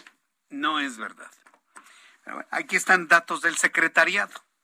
Al ratito nos van a decir que creen que se equivocó el secretariado y santa regañiza que les van a poner. A ver, a ver. Estoy seguro que eso va a pasar en estos días. Pero ya lo veremos finalmente. Van los casos de feminicidios y de asesinatos lamentablemente a la alza. En otras noticias, Agua Concesionada será conectada en 10 días a la red de distribución de Monterrey. Tras la implementación del decreto federal emitido por el gobierno mexicano, la Secretaría de Gobernación dio a conocer que en los próximos 10 días, como máximo, se va a conseguir que el agua concesionada a la propiedad privada sea distribuida a la red de agua y drenaje de Monterrey en Nuevo León. El agua concesionada privado será destinado al uso doméstico eh, por al menos seis meses. O sea, ¿qué significa esto? Que se va a quedar sin agua hasta los concesionados. Daniela García, nuestra corresponsal allá en Monterrey, Nuevo León, nos informa. Hola Daniela, ¿cómo te va? Bienvenida.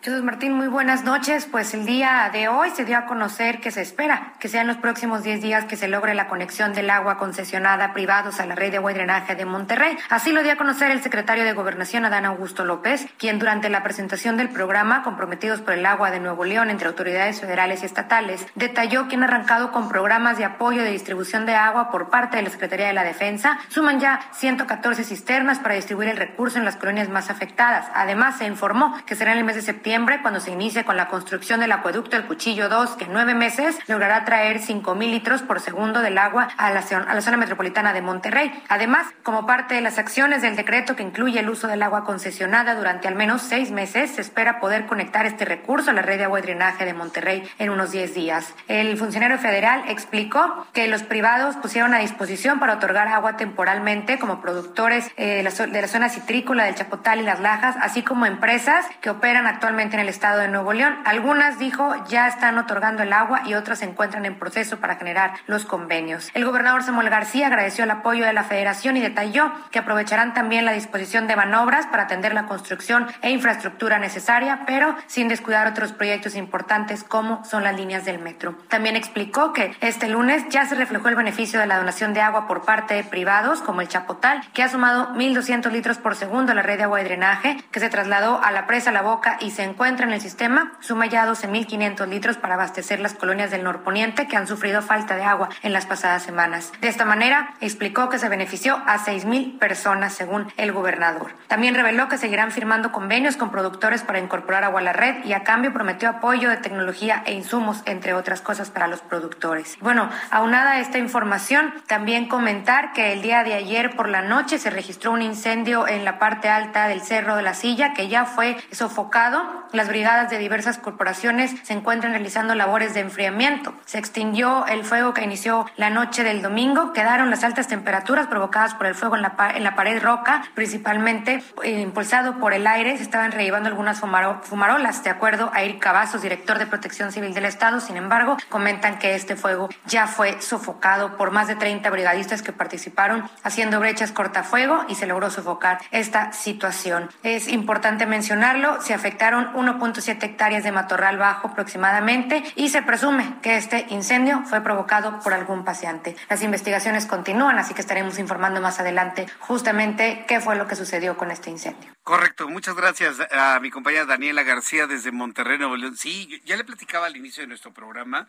pero posiblemente a lo mejor no, no lo escuchó alguien que, me, que ya nos sintonizó hace unos minutos. Están viendo que efectivamente este incendio allá en el municipio de Guadalupe, Nuevo León, en esta parte del cerro, sí, que la noche se ve impresionante, fue provocado, sí, ahí no hay duda. Hay evidencia que fue provocado. Aquí la, la pregunta es, ¿por qué fue provocado? ¿Quién lo provocó? Pues hay, hay una versión muy extraña, ¿no? Evidentemente, ¿quién provoca un incendio? Pues alguien que prende fuego y, o avienta una colilla de cigarro, que es lo más lógico, ¿no? O que aventaron una botella de vidrio y su efecto de lupa, el sol intenso y ah, se, se prendió el fuego. Eso es lo más lógico. Pero hay algunas versiones que hablan de que cayó algo extraño en el cerro, que cayó algo extraño desde el cielo. Desde el fin de semana, bueno, yo le informé aquí el viernes rápidamente, Ian Martín de Jesús, mi hijo, les informó el sábado sobre los restos de este cohete chino que iba a caer. Eh, se pensaba en un principio que los restos de este cohete caerían en, en el Océano Índico. Sí cayeron algunos restos en el Océano Índico, pero también hay versiones de gente que vio cosas raras caer en el hemisferio norte del continente americano y presuntamente habrían caído restos en Veracruz y algún resto en Nuevo León. Se cree que es un pedazo de cohete lo que cayó ahí. Es lo que dicen algunos. Pero ahí le va la versión más extraña, ¿no? Hay versiones en redes sociales de que lo que cayó tanto en Veracruz como en Nuevo León, con reserva, ¿eh? Con reserva, que fueron unos ovnis. Sí, así yo me quedé así con, ¿qué? Y así de repente, ¿no? La musiquita, ¿no? Y me quedo así. Y luego ve uno las fotografías, ¿no? ¿Qué es eso? Una esfera con antenas. ¿Ya lo vio usted? Es viral en las redes sociales, sobre todo el de Veracruz. Sí tiene como ventanitas, tiene así como cuadritos, ventanitas y unas antenas. Y tendrán el tamaño de un balón de, de baloncesto, más o menos, como un balón de básquetbol, aproximadamente. ¿Qué cosa es eso? No lo sé. Lo único que sí le puedo decir es que alguna vez Jaime Maussan mostró unas bolas como esas con antenas en el cielo y ahora las estamos viendo en el suelo. No le estoy diciendo que traigan venusinos, marcianos, ni plutonianos, no, nada, nada, o grises que algunos dicen, o los anunnakis, no, no, no le estoy diciendo eso. Pero de que algo raro cayó en Veracruz, eso es un hecho, ¿eh? Estamos investigando a ver qué finalmente fue esa bola como metálica con antenas que cayó y dicen que otra cayó allá en... Miren, lo más seguro es que sean restos del cohete chino, ¿eh? Eso, es lo, más seguro. Pero bueno, ya le pusimos un poquito de misterio a esto, ¿no? Y Ángel me ayudó ahí con los expedientes secretos X. Bueno, ya, ya algún, algún día tendremos que platicar muy serio sobre ese tema, ¿eh? porque créame que sí hay elementos muy interesantes para poderlo platicar desde el punto de vista serio e informativo. Ya le platicaré. Por lo pronto vamos a los mensajes y regreso con más aquí en el Heraldo Radio. Escucha las noticias de la tarde con Jesús Martín Mendoza. Regresamos.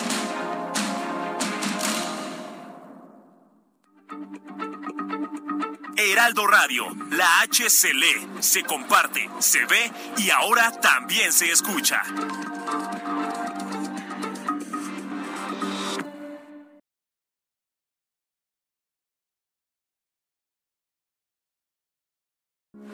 Heraldo Radio, con la H que sí suena y ahora también se escucha. Continúa Heraldo Noticias de la tarde con Jesús Martín Mendoza.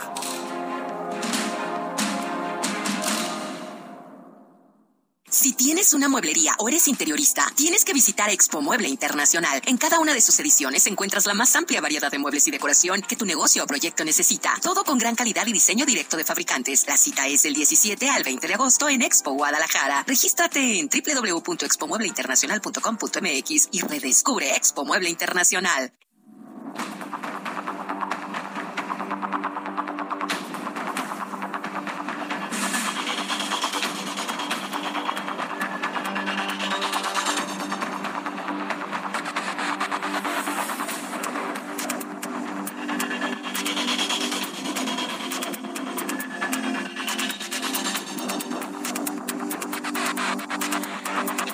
Ya son las 7.31, las 7.31 horas del centro de la República Mexicana. Fíjese que eh, le tengo una, le voy a tener al ratito una noticia muy interesante, algo muy, muy interesante que tiene que ver o que está íntimamente ligado con la desaparición de personas. Yo, por ejemplo, no, no salgo todavía de mi, de mi asombro y de mi dolor. Sí, porque bueno, todos los casos de asesinatos tienen un dolor, pero cuando mueren personas jóvenes, chicas jóvenes, me, causa impacto. Eh, el caso de Valeria Carrillo, por ejemplo, allá en Baja California Sur, que desapareció, se subió a un auto, a un Uber, en el centro de San José del Cabo.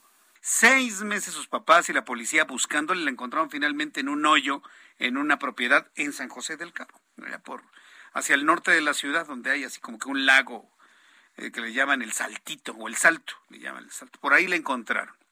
Seis meses desaparecida ahí.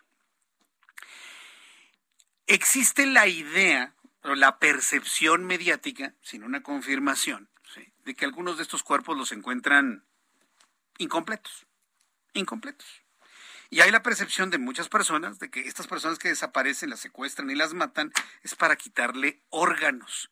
Mire, este tema del, secuestro de personas, el supuesto asesinato de personas para quitarles córneas, corazón, pulmones, riñones, hueso, tejido, hígado y demás, yo siempre lo he puesto en duda. Porque los seres humanos no somos autos y los, y los órganos no son refacciones. O sea, no es lo mismo quitarle el cuerpo de la aceleración a un, o la computadora de un auto que a una persona quitarle sus riñones. No funciona así. No funciona así. Quien hace eso necesita un, una instalación médica de tercer nivel para poder mantener vivos los órganos. Y además, usted no puede decir, ah, necesito un riñón. Ah, pues agárrate ese y quítale los riñones y tráetelos. No. Tiene que haber una batería de estudios de compatibilidad. Entonces usted no puede llegar y decir, ah, mira, esa persona se me antojó, a ver, quítale los riñones y tráeselo para mi cliente. Se necesita una serie de, de, estudios de compatibilidad para evitar los rechazos. Y tampoco puede tener usted un banco de riñones, puede tener un banco de hígados, un banco de corazones. No se puede tener porque los órganos tienen vida limitada. Si no fuese así, bueno, pues entonces no, no habría esas, esas carreras, ¿no? De cuando muere una persona por muerte cerebral y es posible y sus familiares han autorizado el donar los órganos, todo el mundo anda corriendo por el tiempo tan corto en el que dura con vida un corazón, un riñón, un hígado. lo explico de esta manera para poderlo entender. Pero algo, algo sucede en esto. ¿eh? Y se le, voy, le, voy, a decir por qué. Porque el gobierno de México, en colaboración con la Organización Panamericana de la Salud, escuche esto, presentó la campaña nacional de prevención de tráfico de órganos, tejidos, turismo de trasplantes, con el que se busca informar y sensibilizar a la población sobre este fenómeno global. Cuando yo le digo que este, este fenómeno tenía muchos años, le estoy hablando de 20 años, yo creo que es la primera vez que hizo una entrevista sobre este posible fenómeno de que si secuestran a alguien para quitarle los riñones, la primera vez que lo hizo fue hace unos 20 o 25 años. Evidentemente las condiciones médicas han avanzado muchísimo a lo largo de más de dos décadas, casi tres. De eso estamos totalmente conscientes. Pero mi pregunta es, ¿a poco ha avanzado la ciencia médica al grado de poder tener un quirófano portátil para poder secuestrar a alguien, hacer las baterías de compatibilidad y adiós tus órganos? Hoy se está hablando de un fenómeno mundial. Entonces, no vayamos lejos. Muchos de los fenómenos de las desapariciones están en función de esto. En un ratito voy a platicar con José Salvador Aburto Morales, director general del Centro Nacional de Transplantes del Senatra. Por cierto, grandes amigos los del Senatra, porque gracias al Senatra gracias al Senatra, su, su disposición, su amabilidad, su destreza, su buen tino, eh, su sensibilidad, pues logramos obtener la córnea para Isaac, ¿se acuerda? A mí no se me ha olvidado el caso y todavía tengo contacto con Isaac, con su mamá, con su papá. Isaac ve perfectamente bien de un ojo y ya, este, ya dejó el bastón Ya ve, o sea, ya ve, hicimos juntos el milagro de darle luz a los ojos de un muchacho de 15 años. Y ya están preparando la siguiente cirugía para su siguiente córnea. Ya lo platicaremos en su momento. Por eso con el, por eso con el Senatra tenemos una, una gran comunicación. Y al ratito platico con el doctor Aburto eh, para que nos diga finalmente cuáles son, cuáles son los alcances de esta, de esta colaboración entre el gobierno mexicano, la Secretaría de Salud y la Organización Panamericana de la Salud para evitar este tipo de fenómeno. Mientras tengo contacto con el doctor Aburto, le informo lo siguiente. Confirman el primer caso de viruela del mono en Michoacán. Y, y este, este, este asunto, nada más déjeme aquí este, actualizar aquí mi información. Esto debe poner los, eh, los focos de alerta, no nada más en México, sino en todo el mundo, porque está creciendo el fenómeno de la viruela. Se sigue insistiendo que la viruela se está contagiando de una manera muy, ah, muy íntima, ¿no? Con contacto físico, con secreciones humanas. Pero finalmente se está pidiendo que sigamos utilizando cubrebocas, sana distancia, para poder evitar una infección con este virus.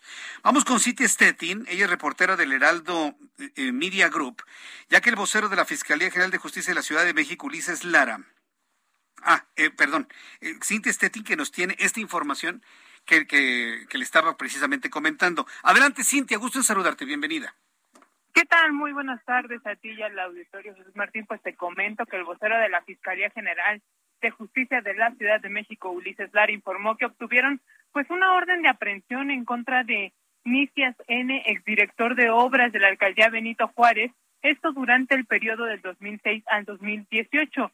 En un mensaje a medios, pues el funcionario local refirió que pues entre las facultades de facultades de Nicias N, pues estaba justo eh, otorgar estas manifestaciones de construcción en esta demarcación que ha sido gobernada pues por el PAN por muchos años y dijo que pues esto eh, digamos que con estas manifestaciones que él autorizaba, pues se dio el llamado boom inmobiliario. Y comentarte que dice que hasta el momento pues está prófugo, por ello pidió a la ciudadanía que en caso de tener algún tipo de información, pues eh, hagan favor de eh, denunciarla a los, eh, pues digamos, darla a, las, a los teléfonos de la Fiscalía General o acudir a las instalaciones de la Fiscalía que están ubicadas en Gabriel Hernández 56 en la colonia Doctores. Comentarte pues que dijo que tan solo en 2017 en la alcaldía Benito Juárez se entregaron 412 manifestaciones de construcción y de estas pues 378 eran para obras nuevas. Por otra parte te comento que la jefa de gobierno eh, capitalina pues dijo que eh, Claudia Sheinbaum pues dijo que eh, la detención del director eh, jurídico justo de la eh, delegación Benito Juárez en ese entonces que es Luis N., no es un asunto político, sino un asunto de un delito de enriquecimiento ilícito y es que se manejaba un modus operandi en el que aprobaban manifestaciones de construcción, incluso pisos de más, y a cambio, eh, pues las constructoras les otorgaban a estos funcionarios o a otros funcionarios departamentos gratuitos. Es la información que tenemos. Gracias por esta información, Cintia Stettin. Seguimos pendientes, muy buenas tardes. Ah, hasta luego, muy buenas tardes. Pues sí. A ver, si le van a echar el guante a Luis Vizcaíno sí, y, a los alcaldes con los que de alguna manera, o bueno, en este caso delegados con los que trabajó en el pasado, pues sí sería muy interesante que, que se eliminaran esos pisos de más autorizados en algunos edificios en la colonia Narvarte, en la colonia del Valle y en algunas colonias de la alcaldía Benito Juárez, ¿eh? Definitivamente, absolutamente. Miren, le buscaron, le buscaron, le buscaron, le buscaron hasta que le encontraron a los panistas en Benito Juárez. Mañana voy a buscar a Jorge Romero, a ver si me quiere tomar la llamada, porque este hombre, Luis Vizcaíno, trabajó como secretario de Obras en tiempos de Jorge Romero ¿eh? y de Mario Palacios en Benito Juárez. Y con Santiago Tahuada también platicaremos sobre este y otros asuntos. ¿no? Veremos finalmente cómo está, pero quiero decirle que el mismo partido Acción Nacional está colaborando en las denuncias. ¿eh? O sea, no, no crea que hay una acción ahí de, de, de encubrimiento, de defensa, ultranza. No, no, no, no, no, no. El propio Partido Acción Nacional está participando con las investigaciones que está realizando por enriquecimiento ilícito la Fiscalía de Justicia de la Ciudad de México. Esto en cuanto a lo que sucede en esta en esta alcaldía. Bien, le estaba platicando sobre el asunto de la, de la viruela del mono. La Secretaría de Salud de Michoacán informó sobre el primer caso de viruela del mono en la entidad, el cual se presentó en un turista proveniente de la Ciudad de México. Detalló que el paciente de 30 años ya se encuentra aislado con tratamiento farmacológico y bajo atención médica, por lo que su estado de salud se reporta como estable. Eh, hay, hay mucha preocupación, hay mucha preocupación, por ejemplo, en los Estados Unidos. Eh, hay mucha preocupación en los Estados Unidos sobre la cantidad de casos de viruela del mono, sobre todo que se registran en Nueva York. Estamos hablando de miles de personas. Y hoy ya no se está hablando precisamente de una enfermedad únicamente por un contacto físico íntimo. Y, cuando hablo de contacto físico íntimo, pues hablo precisamente de contactos sexuales, contactos corporales íntimos, en donde se puedan mezclar eh, flujos corporales, que es lo que traería en consecuencia el contagio de este virus. No, estamos hablando de que ya se determinó que el virus también está en la saliva, que puede viajar en microgotas de saliva. Es un virus mucho más grande que el SARS-CoV-2, por lo tanto, no crea que está en aerosoles, sino en microgotas. Cuando alguien habla y escupe, con que le llegue ese, esa brizna de saliva cuando alguien le habla, ah, bueno, pues ahí puede llegar el, el, virus. O sea, no, no, se, no se necesita, vaya, eh, tener que estarle dando besos a la persona contagiada, de ninguna manera. Basta con que esta persona le hable fuerte y le escupa, así, con esas gotitas de saliva que se sienten luego cuando... ¿No le ha pasado que de repente está hablando con él y de repente, ching, ya sintió en el cachete, ¿no? Y en el ojo así, la llovizna de saliva. ¿No te ha pasado a ti, este Manuel? ¿Tú, Ángel? Sí, cuando ponte salpicaderas. Ah, bueno, pues en esas salpicaduras de cuando alguien está hablando es donde se está transmitiendo el virus, tanto el SARS-CoV-2 como el, este caso de la viruela. Por lo tanto, con el tiempo dejará de ser una enfermedad la viruela que únicamente se esté transmitiendo entre personas que tienen sexo con diferentes parejas. Ya precisamente ya le planteaba hoy en el Heraldo Televisión de cómo se están infectando más niños, adultos mayores, es decir, se empieza a extender completamente la, la forma de, contagios hacia poblaciones no precisamente específicas, sino a la generalidad de toda la población. Entonces, ¿qué sirve para evitar, eh, qué sirve para evitar el contagio de, de viruela? Las mismas medidas que el coronavirus, sana distancia, utilización de cubrebocas, para cuando se habla, ¿no? La utilización de cubrebocas, sana distancia, lavarse las manos, no acudir a lugares concurridos, en fin, las mismas, pues nos han establecido ya un protocolo de salud lo, suficientemente adecuado para evitar este contagio de estas y de otras y de otras enfermedades. Cuando son las 7.44 horas del centro de la República Mexicana, súbale el volumen a su radio. Ya tengo contacto con el doctor Aburto del Senatra. En la línea telefónica, el doctor José Salvador Aburto Morales, director general del Centro Nacional de Transplantes. Estimado doctor Aburto, gracias por estar con nosotros. Bienvenido. Muy buenas tardes. ¿Qué tal, Jesús? Muy buenas tardes. Gracias por la invitación. Antes de, preguntarle sobre este, eh, este convenio de colaboración con la Organización Panamericana de la Salud, antes agradecerle infinitamente la atención que usted tuvo con el caso de nuestro buen amigo Isaac para su trasplante de córnea hace algunos meses. Agradecerle infinitamente a usted, su gran equipo, eh, esa dedicación para devolverle luz a un muchacho de 14, 15 años. ¿eh? Gracias por ello y felicidades, doctor Aburto. Con todo gusto. E, es usted muy amable. Bien, hablemos de este caso. El gobierno de México firma una colaboración con la OPS, la Organización Panamericana de la Salud, eh, para una campaña nacional de prevención de tráfico de órganos, tejidos y turismo de trasplantes. Yo todavía tenía la idea de que los, los órganos no se pueden quitar como si fueran piezas de auto, doctor. ¿Ya se puede hacer eso? Como para pues, poder hablar. Precisamente, primero quiero aclarar, no fue una firma de convenio con OPS, más bien, eh, pues yo me di a la tarea de invitar a organismos internacionales como OMS, OPS, Washington, como la Organización Nacional de Trasplantes de España, como eh, un representante de la Declaración de Estambul, eh, etcétera. Pero precisamente para evitar comentarios, ideas como la que usted acaba de expresar, pues efectivamente los órganos no se quitan como reparaciones de autos, precisamente. La intención de esta campaña es informar adecuadamente a la sociedad cómo se hacen las cosas en nuestro país y para eso Nosotros contamos con una organización nacional de trasplantes, una estructura en donde pues el órgano rector es la Secretaría de Salud Federal, donde nos apoyamos con cada una de las secretarías de salud en las entidades federativas, con las coordinaciones institucionales de trasplantes, con la Fiscalía, con la COFEPRIS, con los comités internos de donación y trasplantes, en donde pues eh, tomar un órgano tejido con fines de trasplante, pues tiene que cumplir con ciertos requisitos muy importantes. Primero, pues la seguridad del donante y del receptor. Segundo, por personal altamente capacitado para hacerlo. Tercero, quien necesite un trasplante de órgano tejido, pues tiene que ser perfectamente bien estudiado para poderle acercarnos a, a que el trasplante sea un éxito.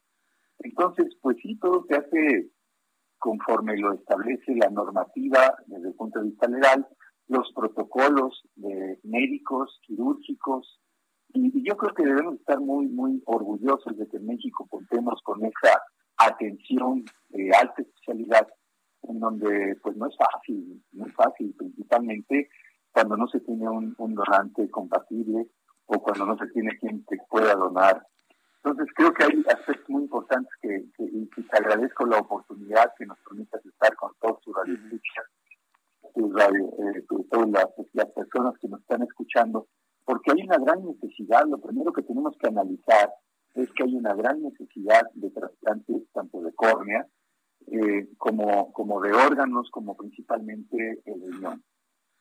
En, segundo, en tercer lugar, los trasplantes de corazón, de hígado e incluso algo muy importante son los trasplantes de, tejido musculoesquelético para poder rehabilitar a personas que pues necesitan un segmento de hueso, un tendón, trasplante de piel, a las personas que se queman.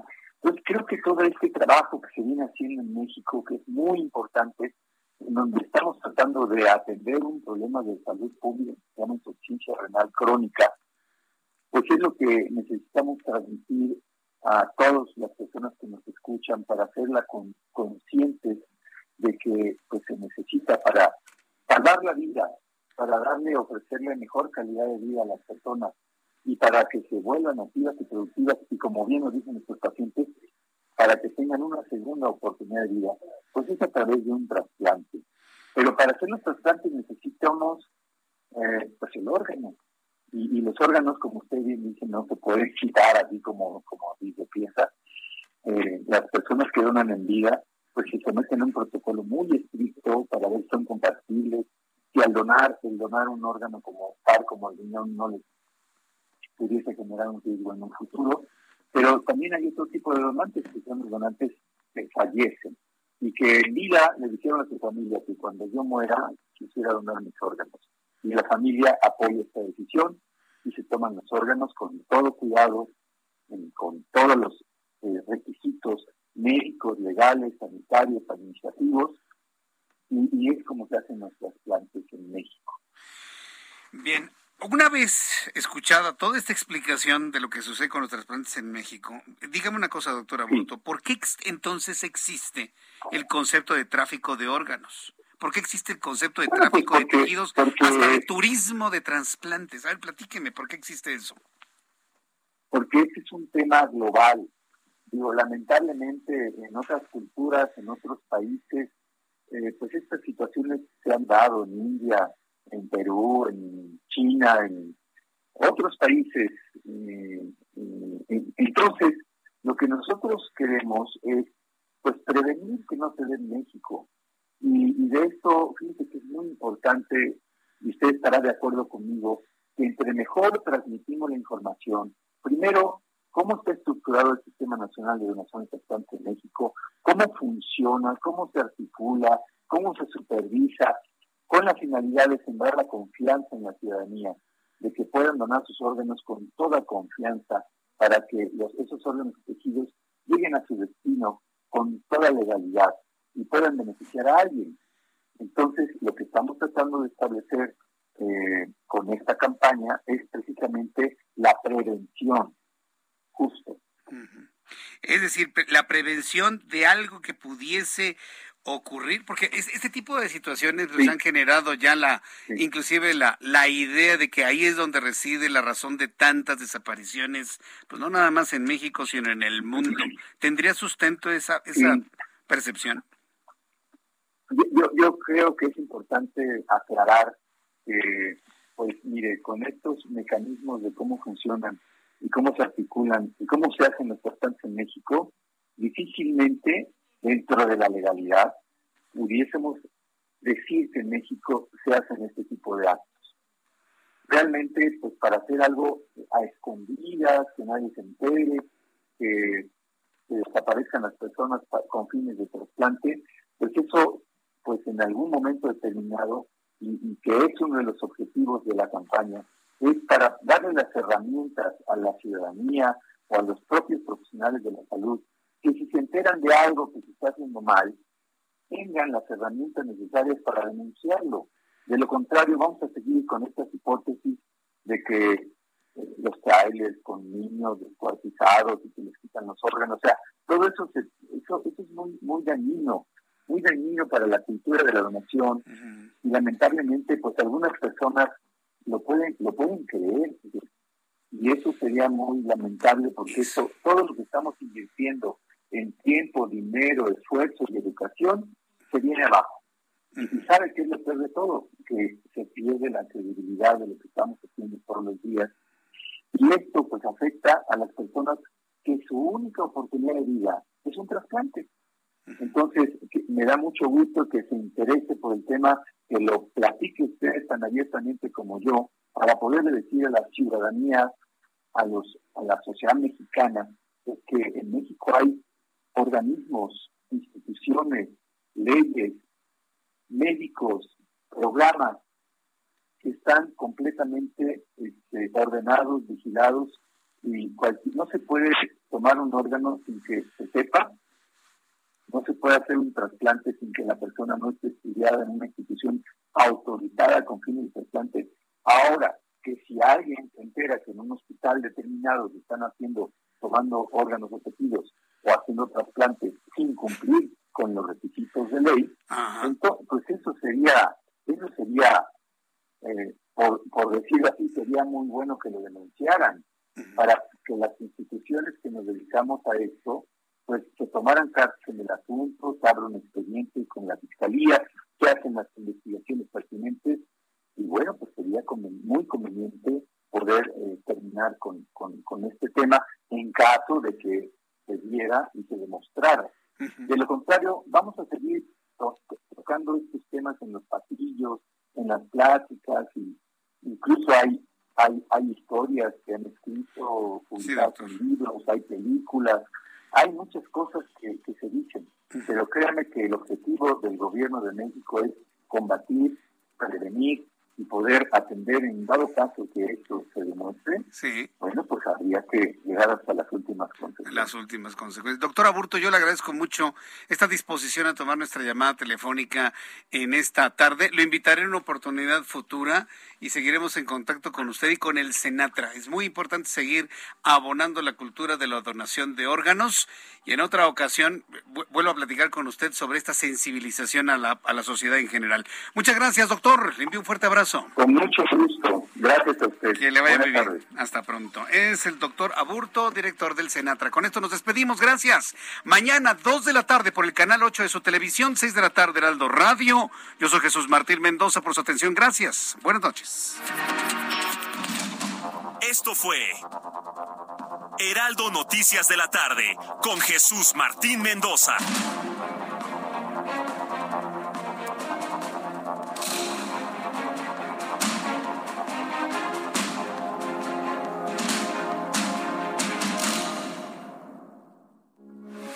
Heraldo Radio, con la H que sí suena y ahora también se escucha.